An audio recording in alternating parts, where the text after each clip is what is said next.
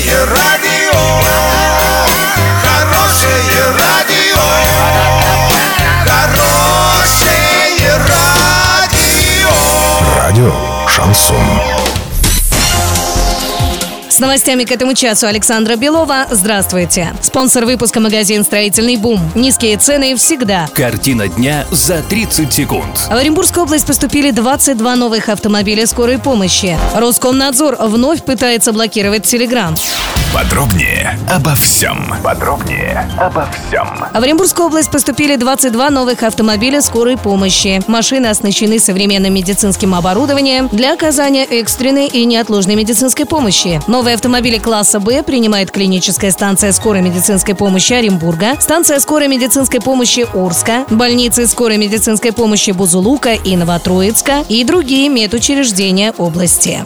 Роскомнадзор добавил в реестр запрещенных сайтов более тысячи IP-адресов. Напомним, ведомство блокирует в России мессенджер Telegram по решению Таганского суда Москвы с апреля 2018 года. Первые месяцы ведомство заблокировало несколько миллионов IP-адресов, сервисов Amazon и других крупных хостеров, которые использовали Telegram.